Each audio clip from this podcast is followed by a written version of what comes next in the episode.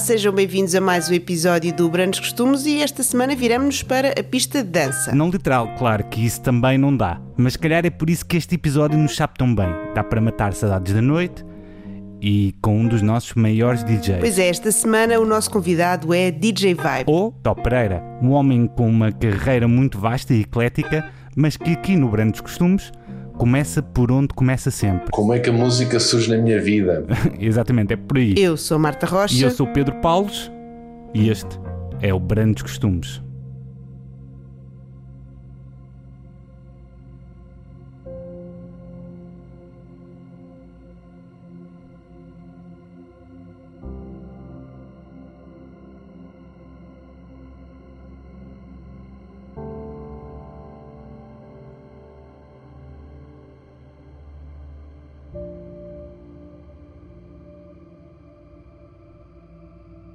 E eu, a dada altura, com 10 anos, sensivelmente 10, 11 anos, comecei a, a gostar da música, portanto, normalmente por aquilo que eu via, ou às vezes quando ia à loja, ou na rádio.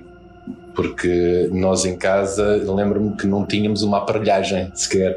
Tinha, havia um rádio onde, onde se ouvia música, mas uh, não tínhamos giradiscos nem tínhamos uma aparelhagem. Só mais tarde é que, hum, é que tivemos essa, essa, essa, essa primeira aparelhagem e depois aí já era já gostava também de ir à loja e trazer uns discos novos para poder ouvir em casa. Portanto, eu diria que eu quando, quando mexi pronto, já, o ADN da música já estava, já, estava, já estava em mim.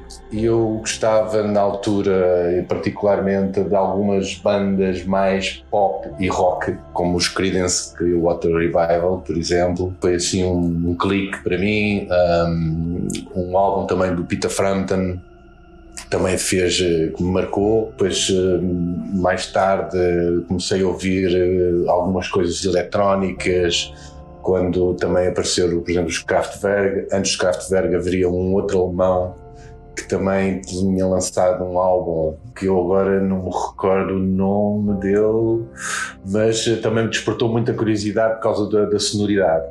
E portanto ouvia um pouco de tudo, desde, desde também a música portuguesa, depois houve um boom do rock português uh, nos anos 80 também e, e, portanto acompanhei tudo isso. Portanto eu sempre, sempre ouvi de tudo um pouco e sempre fui, uh, gostei de ouvir vários géneros de música.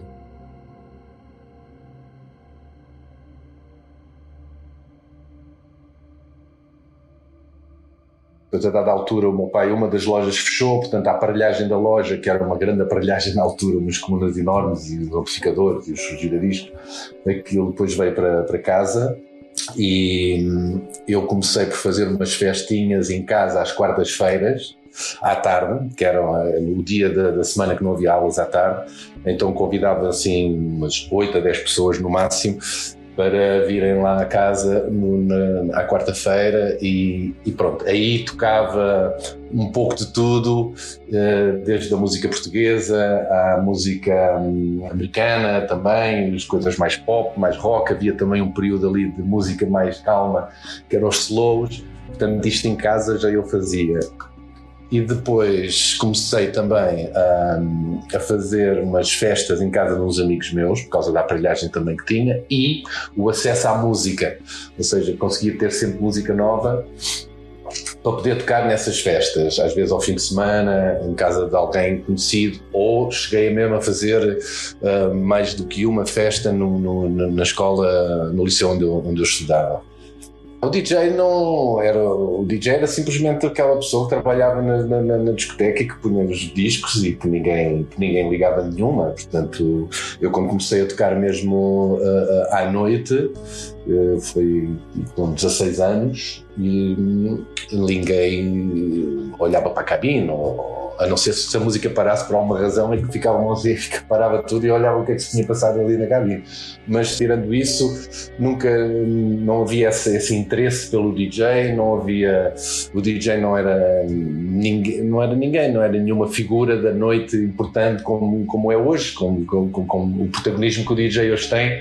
Naquela altura isso não existia. As pessoas que queriam sair para dançar um bocadinho e passar ali um bocado do tempo, mas sem, sem saber se, quem é que estava a tocar, se era o plano A, B ou C, portanto não havia, não havia esse interesse do, do, do público. Naquele tempo, a excitação que o motivava era outra aquela excitação toda de levar a aparelhagem, montar a aparelhagem para depois fazer a festa, eram várias etapas, portanto era desde compilar eh, o equipamento todo em casa, porque depois também tinha umas luzes, eu próprio fazia, ia, ia à carpintaria, ou, a, a, mandava fazer umas barras de madeira, depois fazia, punha uns casquilhos com as lâmpadas de cores ligadas a um aparelho de luzes que chamava-se luzes psicadélicas que acendiam conforme a batida da música e, e, isso tudo já fazia parte de toda essa, de toda essa excitação de, de, de criar a festa e de fazer a festa. Com, com, com, com o tempo, depois, obviamente, que foi, fomos aperfeiçoando, e eu fui aperfeiçoando também, aquele gosto de misturar e de, de, de passar um disco ao outro sem que houvesse uma quebra, para que não houvesse uma, uma, uma paragem na pista, as pessoas pudessem, fossem, digamos, um bocado abaixo do ritmo, e então comecei a ter a preocupação de misturar, até porque havia outros DJs na altura em Lisboa que eu uh, gostava de ouvir e apreciava e, e era de certa forma também foram uma inspiração para mim. O trabalho do DJ não é só meter um disco a tocar a seguir ao outro. No seu trabalho, e com o seu trabalho de seleção musical, encarrega-se de definir o ambiente sonoro de uma festa. Algo que é completamente transformador. Sobretudo na música de dança, existe uma técnica que os DJs aplicam, o beat matching. É uma expressão inglesa que basicamente significa acertar batidas de canções. Funciona assim.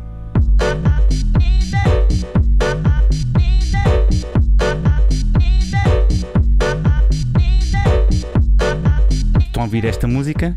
Imaginemos que esta música está a dar nas colunas de uma festa.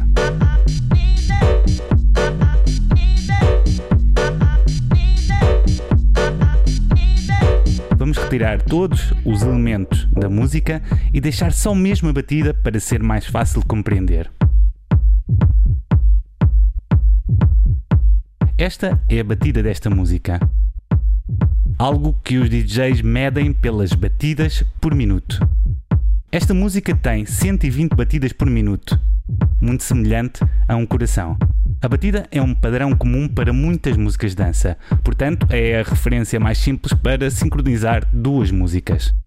Muitas das músicas de dança têm uma introdução só com batida, para facilitar o trabalho do DJ.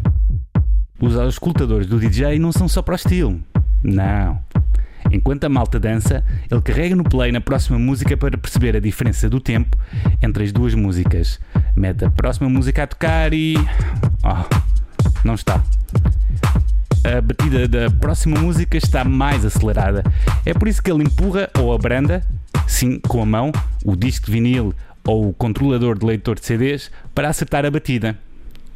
Se ele fizesse só isto, era muito mais simples, mas tinha que ter só músicas com o mesmo andamento. É por isso que os construtores dos giradiscos e leitores CDs colocaram um fader que controla o pitch, o tom da nota, e assim o DJ consegue acelerar uma música ou abrandar consoante a sua necessidade. Assim que uma música está acertada com a outra, o DJ pode relaxar. Metade do seu trabalho está feito. Agora é encontrar o sítio certo para passar para a próxima canção.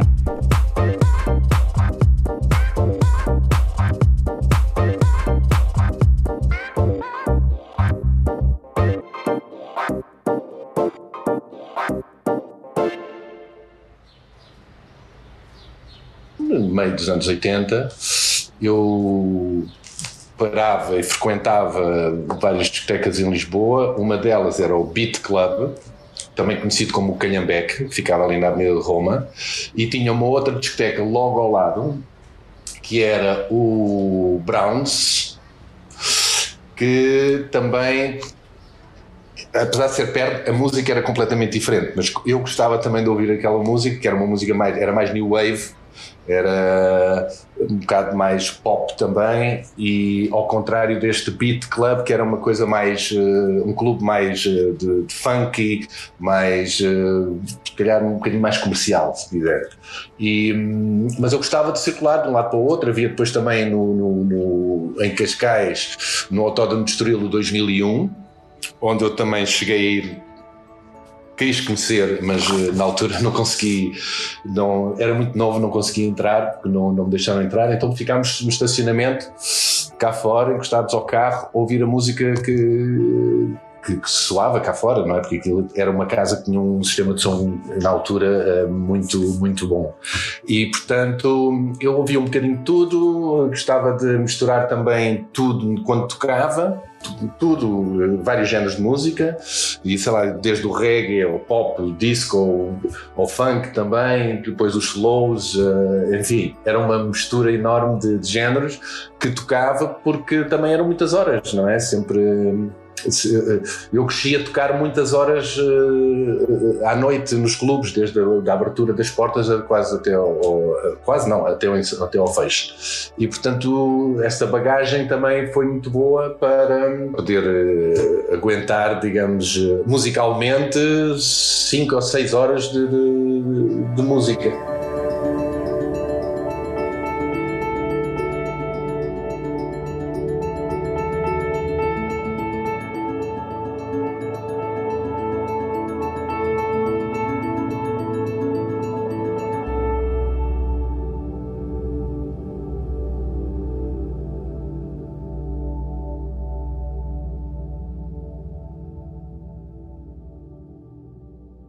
Não tinha feito na verdade não tinha trabalhado antes noutra, noutra, noutra coisa, portanto para mim foi uh, comecei logo a trabalhar à noite, com os horários da noite, que na altura não eram os horários de hoje também, começava-se mais cedo e acabava-se mais cedo, mas tocava-se todos os dias, havia uma folga por semana.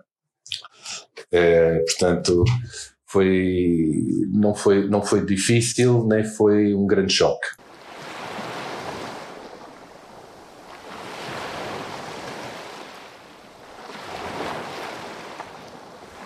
Os anos 80 começaram uma revolução. Alfredo Fiorito, argentino, mudou-se para Ibiza, na altura uma ilha balear pacata, onde o sol abençoava os dias.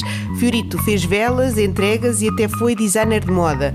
Foi quando trabalhou num bar chamado Bebop que se tornou DJ. Em 1982, transformou-se no DJ Alfredo.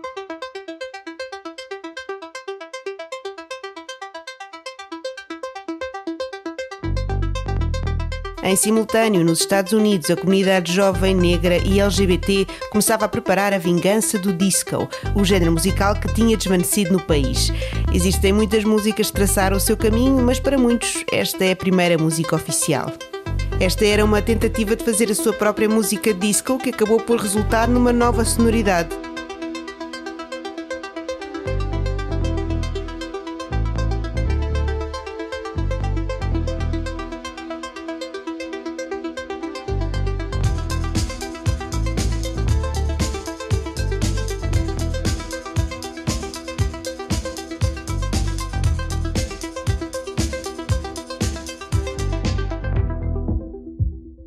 Volta a Ibiza, DJ Alfredo começou os seus primeiros sets com uma mistura eclética de géneros, com uma sonoridade característica que ainda hoje é apelidada de baleárico. Um caixote para músicas de várias origens, sem regras, definida por um espírito. Uma dose de hipnose, descontração, groove e um toque latino.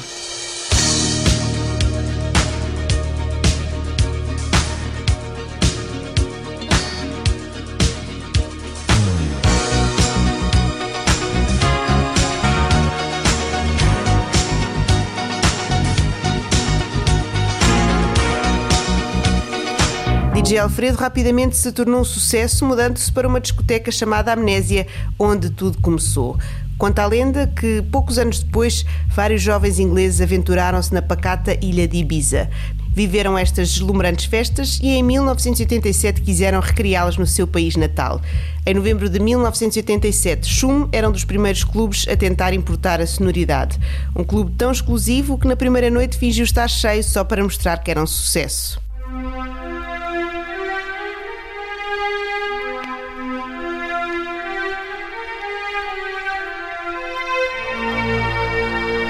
Na segunda noite, o rastilho estava aceso. Começava o segundo verão do amor. A house music chegava à Inglaterra, um sucesso tão grande cujo teor psicadélico reduziu o hooliganismo drasticamente.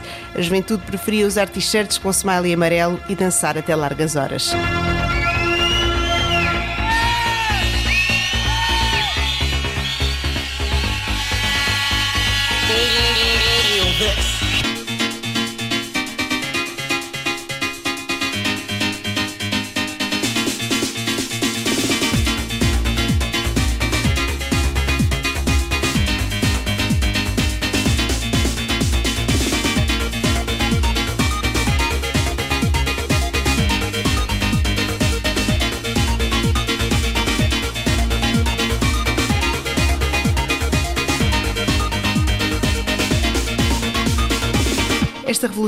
Acabou por chegar a Portugal?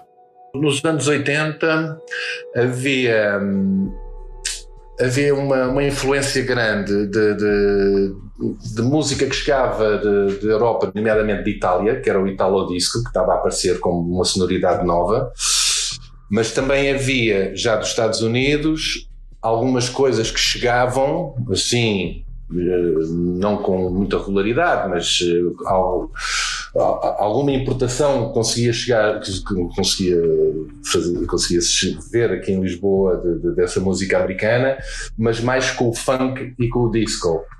Um, só depois, em 90, uh, finais dos anos 80, no princípios de 90, aí é que reparei que pronto, estávamos, eh, estava, estava algo a nascer o, o boom, creio eu, da, da música eletrónica em Portugal dá-se no início, finais dos anos 80, princípios dos 90.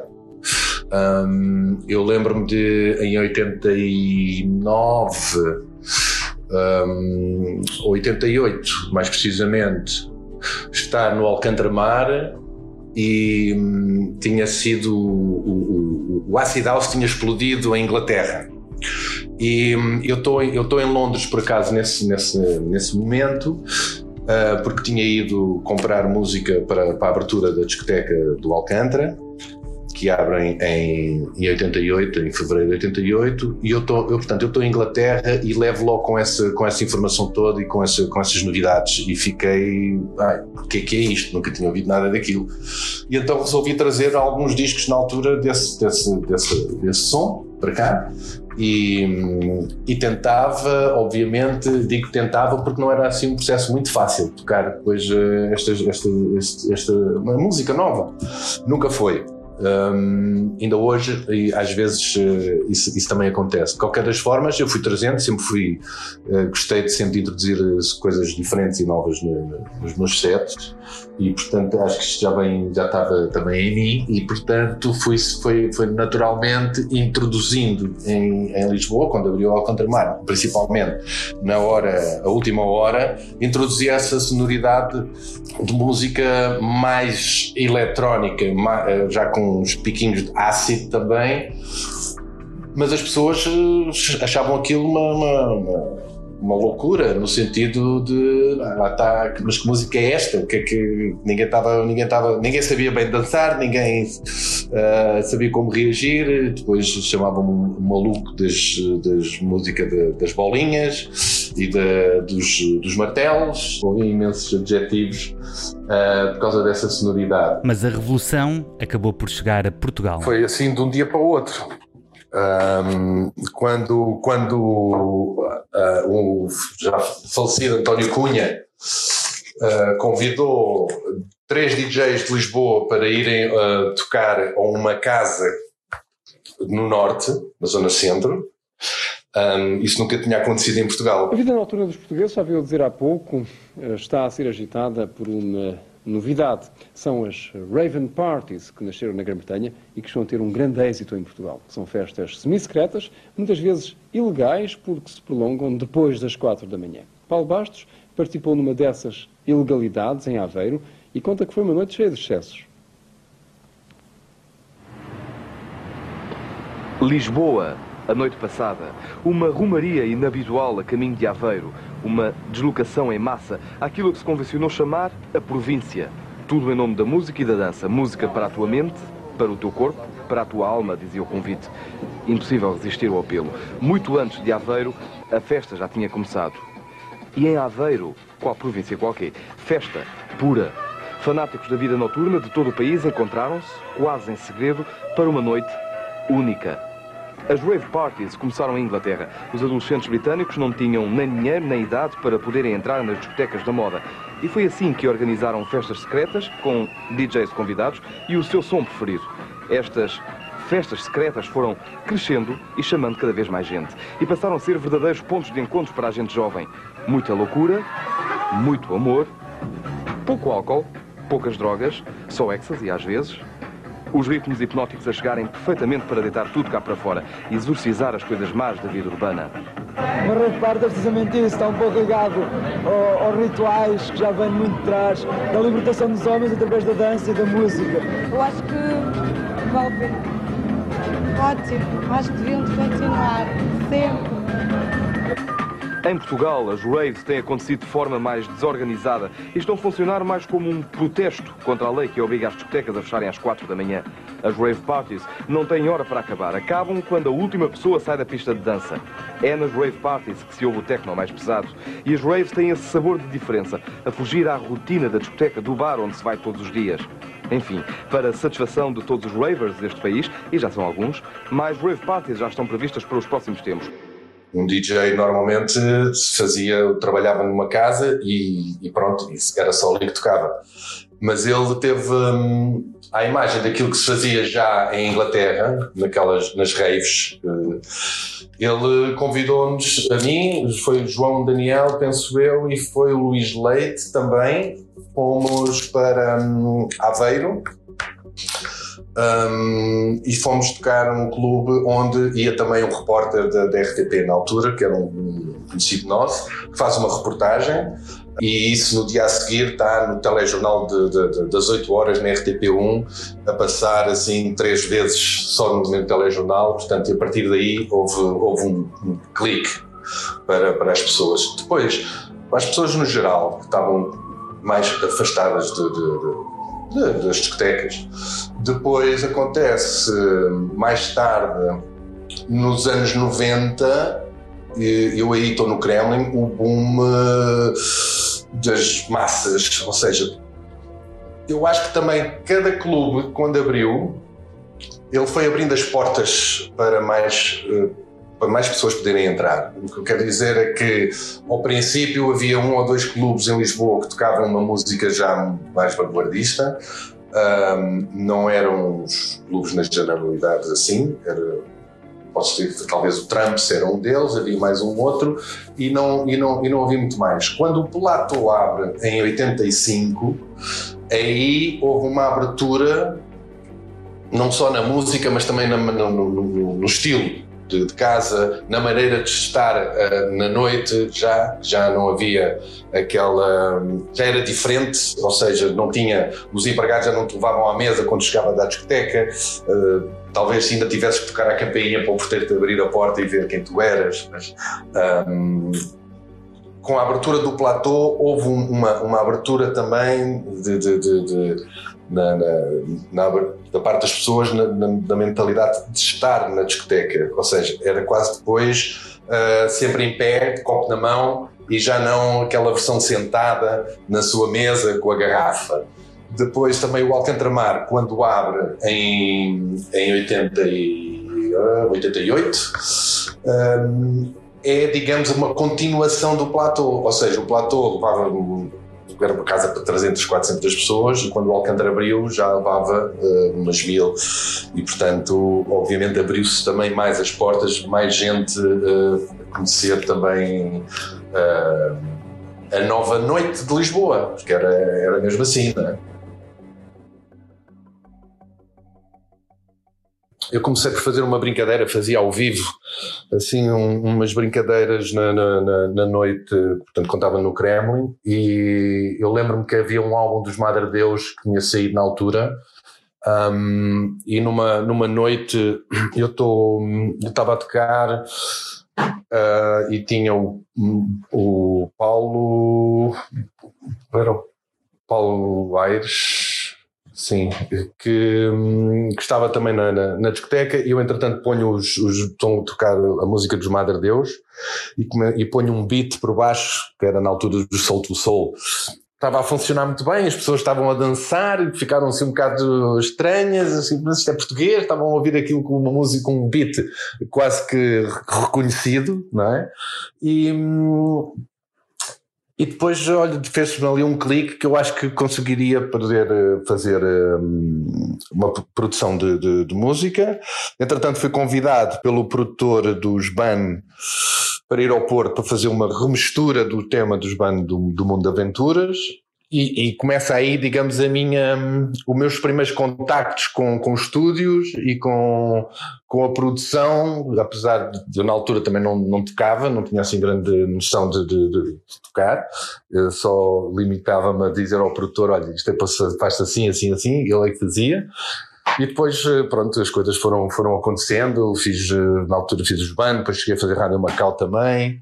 Um, entretanto, sou convidado pelo Paulo Aires, eh, pelo Paulo Gonçalves, dos ex-Heróis do Mar, ele depois na altura a querer formar os LX90, uh, convidou-me para, para, para fazer parte da banda. E, portanto, o meu papel era ali ter um, uma função mais de de, quase como maestro, porque tinha que passar tudo pelos os samples que eu, que, eu, que, eu, que eu tinha e que eu tocava, toda a parte também rítmica, depois também tinha sido toda programada.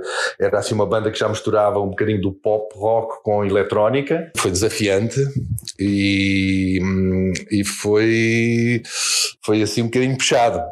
Porque o Paulo é, é músico mesmo, ele é muito como é que é dizer, é, uma pessoa muito convicta, sabe o que quer, uh, pronto, havia ali algumas, algumas uh, às vezes discordâncias, mas que pronto, fazia parte, não, éramos cinco elementos, para mim era tudo novo, eles todos músicos, e eu uh, estava ali a lidar com uma, com uma situação nova também para mim, estava a achar, e sempre achei que foi, foi, foi uma, uma, grande experiência, mas muito desafiante porque não podia falhar nada e estávamos ali a falar de, de, de equipamento já de, de eletrónica, onde, por exemplo, se havia algum problema de corrente, o concerto era capaz de, de, parar, como aconteceu uma ou duas vezes, e quando parava, a, a banda tinha que parar, porque a secção rítmica também parava, portanto não, depois não havia forma de, de, de eu apanhá-los, digamos, um, mas,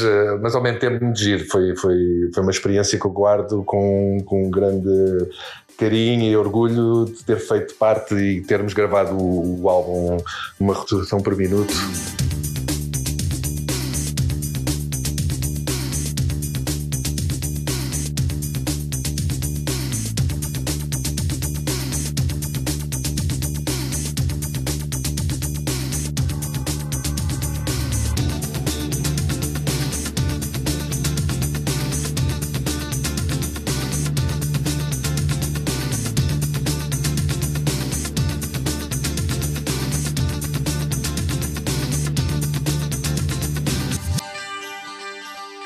Durante um ano, tive essa experiência com, com, com os LX, depois saí dos LX uh, porque o segundo disco um, o Paulo criou mais rock ainda e eu já não me, tava, não me identificava com, com o género de som que, que, que ele estava a querer para a banda.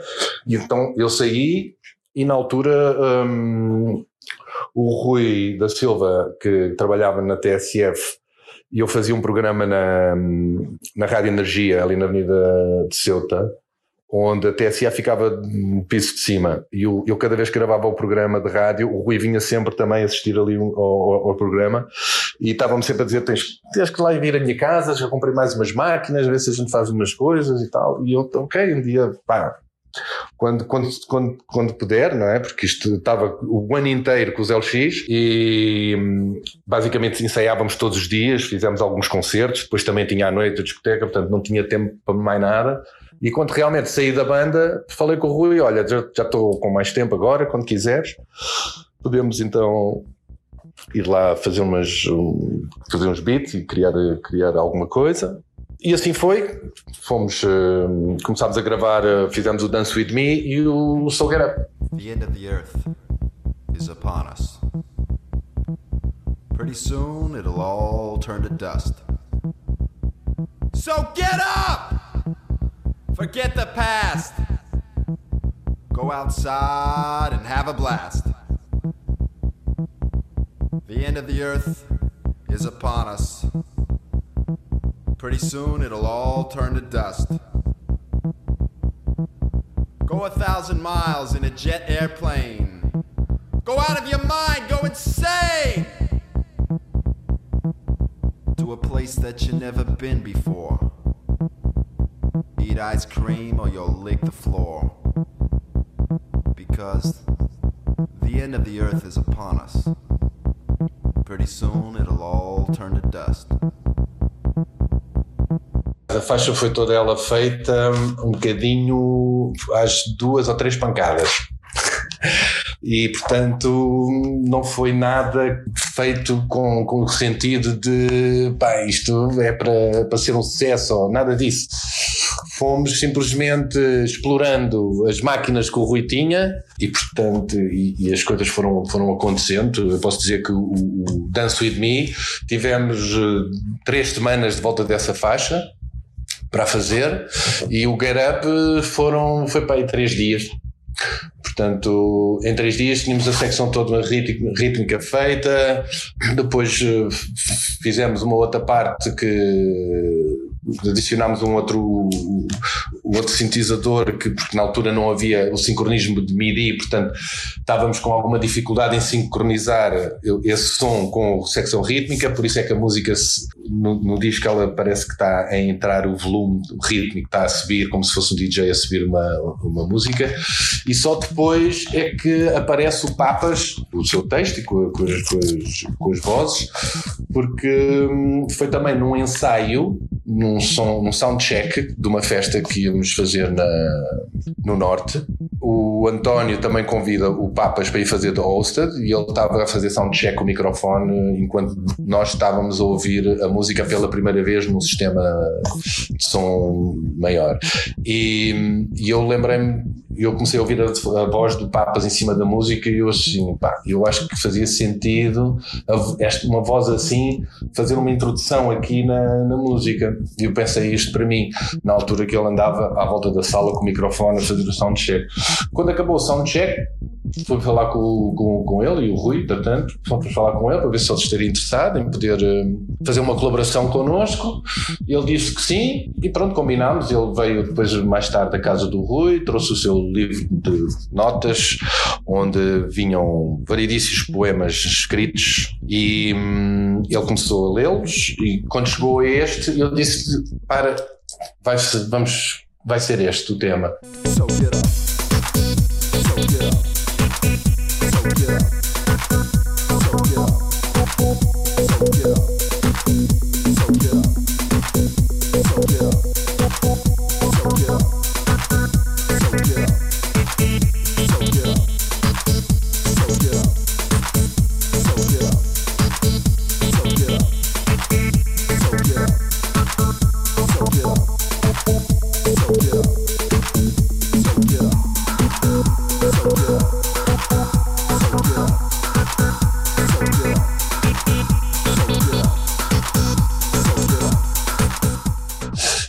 e assim foi. Depois fomos gravar aos estúdios de, dos Delfins as vozes e, e, pronto, ficou, ficou assim o, o disco feito, sem perceber uh, o, que é que, o que é que poderia vir a ser uh, essa música, não é?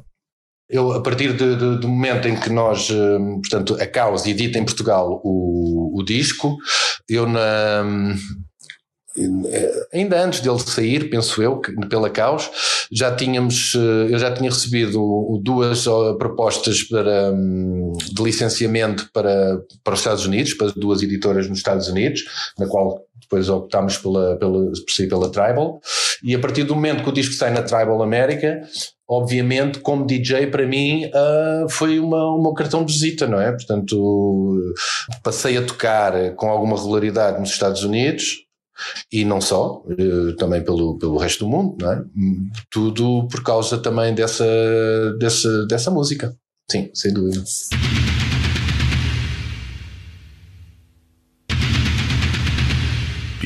Nós uh, temos uma, uma entidade muito própria também, temos uma noite muito própria, temos um país também único e, portanto, eu não, eu não vejo as coisas como estando atrás, mas sim diferentes.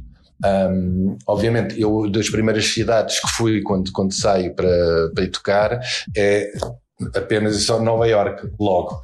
Portanto, eu estou em Nova York nos anos 90, que é a minha fase, e eu para os nova-iorquinos também foi talvez a última grande fase da noite de, de, de Nova York, dos anos 90, porque até, até então tinha havido ali um, penso eu que se calhar uma ou duas, eh, com, com, com o Paradise Garage anti Studio 54 também, mas depois aparece uma outra com o Sound Factory, que é final, portanto, nos anos 90, onde uh, toda a gente praticamente parava, toda a gente ia, um, havia o Roxy também, portanto, estava ali, uh, havia dois ou três clubes fortes uh, da noite e, em Nova York e eu vou tocar, começo a tocar nos, nesses, nesses clubes também e portanto para mim era um pronto, um orgulho, uma excitação muito grande e, e, pronto, alguma responsabilidade também, não é?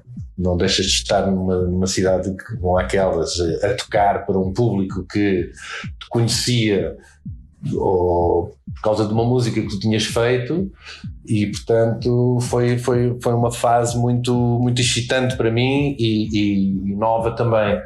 As diferenças, pronto, talvez uh, a, a, cena de clube uh, era mais, uh, já, já, já tinha uma história maior, tinha, tinha, tinha um percurso mais longo.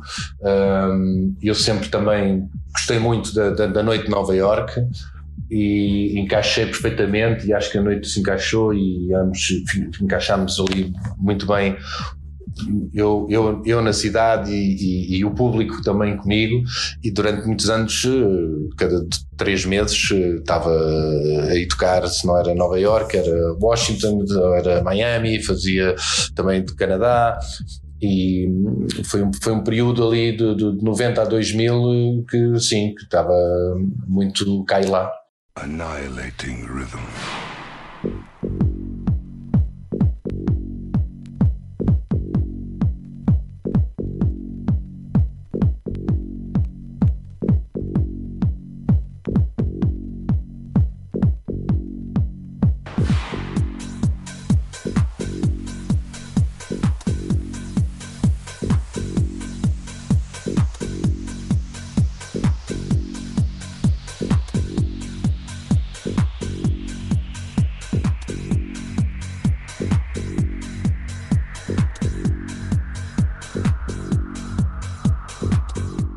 Alguns países consideravam a cena portuguesa um paraíso. Mas uh, nós é que não sabíamos. E às vezes parece que ainda não sabemos.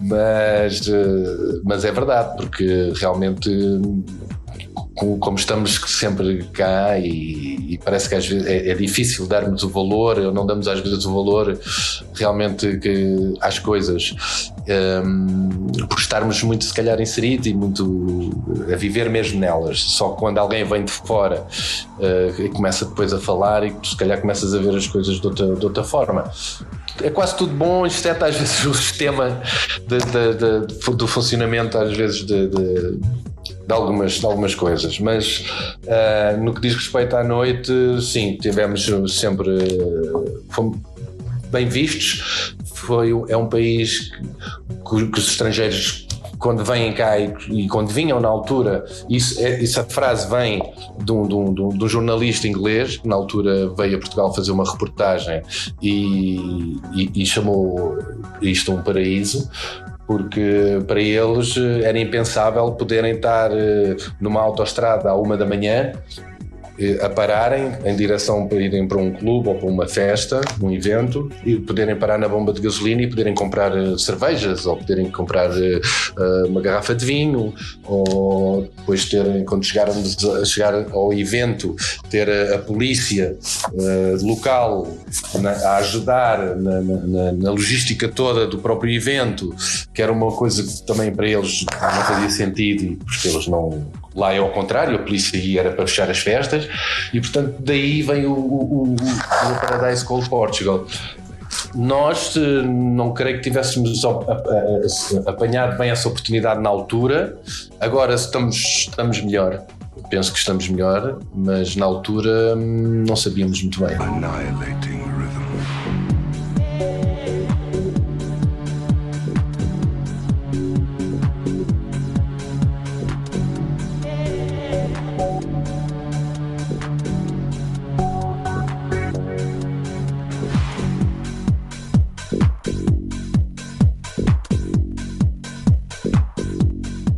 Mas eventualmente tudo acaba por mudar. Uh, portanto, até, até, aos anos, até 95, mais, mais coisa, menos coisa, mais tarde até, houve uma grande influência. A música que predominava era a música que vinha dos Estados Unidos.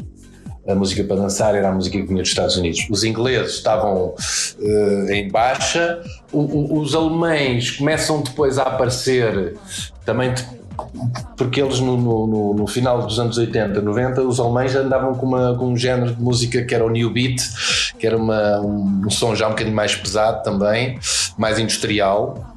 Mas depois também, uh, pronto, ficaram só por aí, foi um ou dois anos, uh, uh, enquanto que a música que vinha dos Estados Unidos ainda se manteve.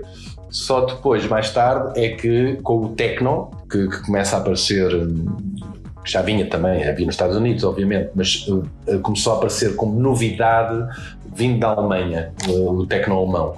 E portanto aí um, começam também a mudar as coisas, começam pronto, a haver uma abertura maior de, de, de, de géneros, começam-se a fazer festas depois mais específicas só para, para música de techno. Uh, Lembro-me também do drum and bass que começa a chegar também de, Inglaterra, também se começou a ver aí uma cena de, de drum and bass e portanto consoante os géneros que vinham que apareciam criava criava-se também uh, um, algumas tribos para uh, alimentarem e, e, e, darem voz a, essa, a, essa, a essas sonoridades. Uma carreira tão longa e com tantos triunfos também tem os seus desafios. É assim, há, há alturas que realmente as coisas ficaram um bocadinho mais uh, complicadas. Eu lembro-me, sim, em, termos, em termos de música, não, porque eu, eu, eu sempre. Hum, como é que eu te vou dizer? Eu, eu, eu quando estou a ouvir música para escolher, a música ou, ou, me faz ali algum clique ou me diz alguma coisa, ou, hum, ou então, pronto, fica de lado até se calhar uma próxima audição. Portanto, não, não, não fico muito confuso se, se, se vai, se não vai, se gosta, não gosta. A questão aqui tem a ver às vezes com, com, também com o teu estado, com o teu estado de espírito e, e e quando tu estás a, a, a, escolher músicas, se estiveres um dia mal, não, não convém ires ouvir música porque isso não te, não te vai ajudar em nada. Portanto, tens que saber também gerir esses, esses momentos, essas fases, para depois uh, poderes ultrapassar uh, com, com alguma tranquilidade esses, esses momentos. Eu penso que um, esses anos todos, uh, obviamente, depois também te ajudam a gerir essa, essas emoções, mas é óbvio que em 37 anos de carreira, nem tudo foram rosas, como estou a dizer. Eventualmente entra uma indústria na vida de Top Pereira. Primeiro como DJ e depois como sócio. Até a indústria aparecer, foi, eu tive uma fase da minha vida até a indústria, depois do indústria aparecer tive outra fase e realmente eu acho que DJs não podem ser proprietários de clubes, ou uma coisa ou outra. Eu, na verdade, foi, foi, foi um convite que, que, me fizeram. Eu por, já me tinham feito o mesmo convite outras pessoas para outros sítios e eu por acaso não, não aceitei. Não sei, ali no, no, no, no indústria foi, um, foi quase um amor à primeira vista. Eu sempre tive, antes de ter ficado com, com a indústria, sempre tive uma, uma, uma boa relação com, com, com a indústria e com, com os seus proprietários na altura. E portanto, quando me fizeram essa, essa, esse convite para queria ficar com aquilo, eu quase que disse logo sim, porque as noites sempre foram, as noites boas, quando eu lá fui tocar, sempre gostei das noites e portanto sempre gostei da casa. E, e portanto avancei sem, sem não é sem perceber bem para o que ia fazer, mas claro que sabia, até porque para mim só fazia sentido uh, ficar com a casa podendo fazer aquilo que, que depois fiz e que para poder funcionar, mas uh, foram momentos complicados do início, arrancámos numa fase onde estava instalada uma crise muito grande. A noite no Porto também tinha, de certa forma, estava a começar a mudar, as pessoas estavam a começar a optar pela zona da Baixa, e portanto tudo isso for, criou aqui uma, uma ansiedade e uns momentos mais tensos pronto, ficam, ficam na memória, mas que, que foi muito complicado. E, e, é muito complicado ter, ter um clube um, funcionar como deve ser em, em, Portugal. É preciso muito trabalho, ter pessoas à altura e, e portanto, é preciso ter uma, uma grande bagagem também, uh, até mesmo financeira.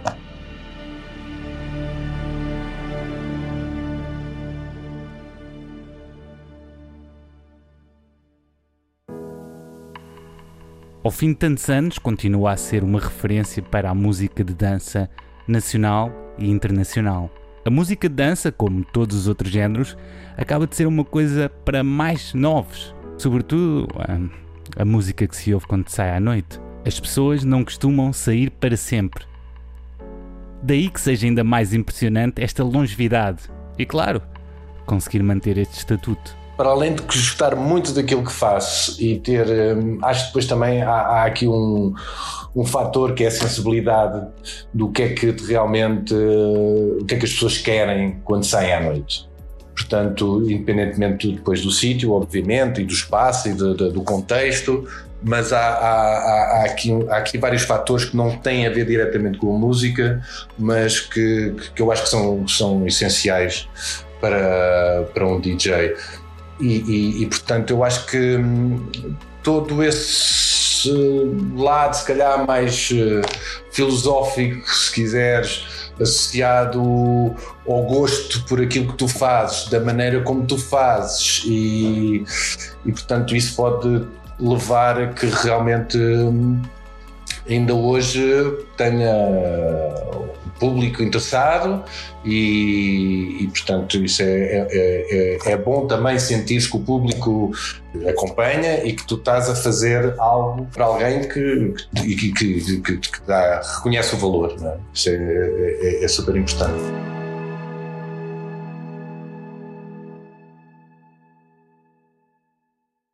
Podia ser o livro das Mil e Uma Noites, a biografia do DJ Vibe. É verdade, muito aconteceu desde que começou ainda adolescente. Além de fazer parte da história da música dança em Portugal, atravessou a maioria das suas fases importantes. E é sempre bom ouvir tudo o que tem para contar. Se quiserem continuar a ouvir estas histórias, já sabem, passem por antena3.rtp.pt, pelo RTP Play, por brandoscostumes.pt, pelo Spotify, pelo iTunes ou pelo vosso agregador de podcasts favorito.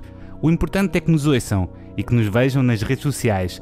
Nós voltamos para a semana e até lá, sim, não se esqueçam de dizer altamente, mas vejam também o que é que o DJ Vibe vai fazer no futuro. Para além da hum, música que eu estou a fazer, essencialmente, hum, estou à espera ansiosamente que possa voltar a tocar em clubes ou festas. Eu sei que isto vai ser um bocado complicado uh, nos próximos tempos. Não estou a ver uh, um, uma luz ao fundo do túnel no que diz respeito aos clubes funcionarem, porque, hum, porque realmente eh, com esta, com esta situação toda deste, deste vírus, isto é, é o maior inimigo da sociabilização e portanto quando está numa discoteca realmente as pessoas querem estar juntas a falar, a falar em alto aos ouvidos e portanto é, é, isso não vejo essa imagem tão cedo um, mas eh, vou continuar a, eh, a trabalhar eh, em produção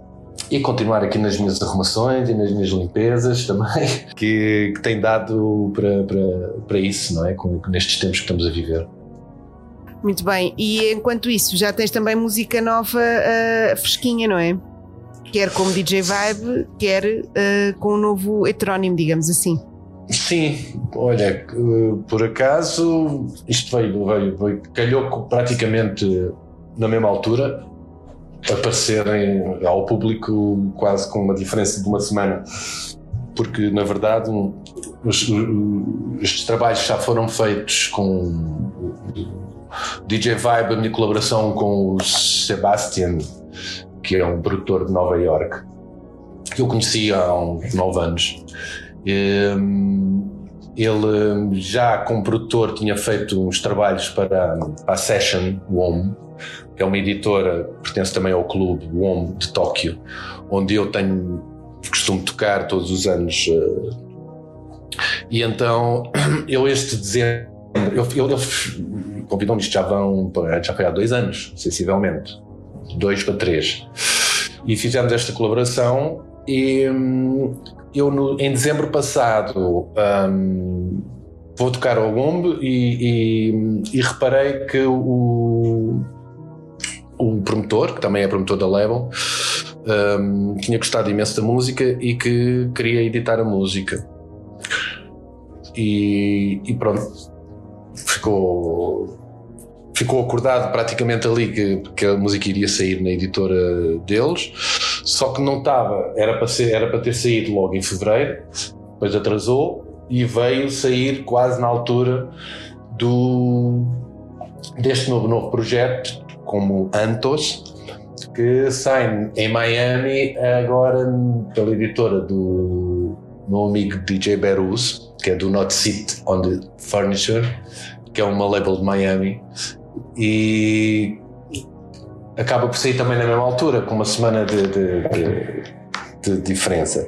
São, coisas, são projetos completamente diferentes, uh, sendo que este Antoms é uma, digamos, é, é, uma, é uma personagem com, com, com um ritmo diferente e com um estilo também diferente de música, uma, uma musicalidade mais indie, mais eh, calma, mais psicadélica, se assim quiser, shanty também, uh, espiritual.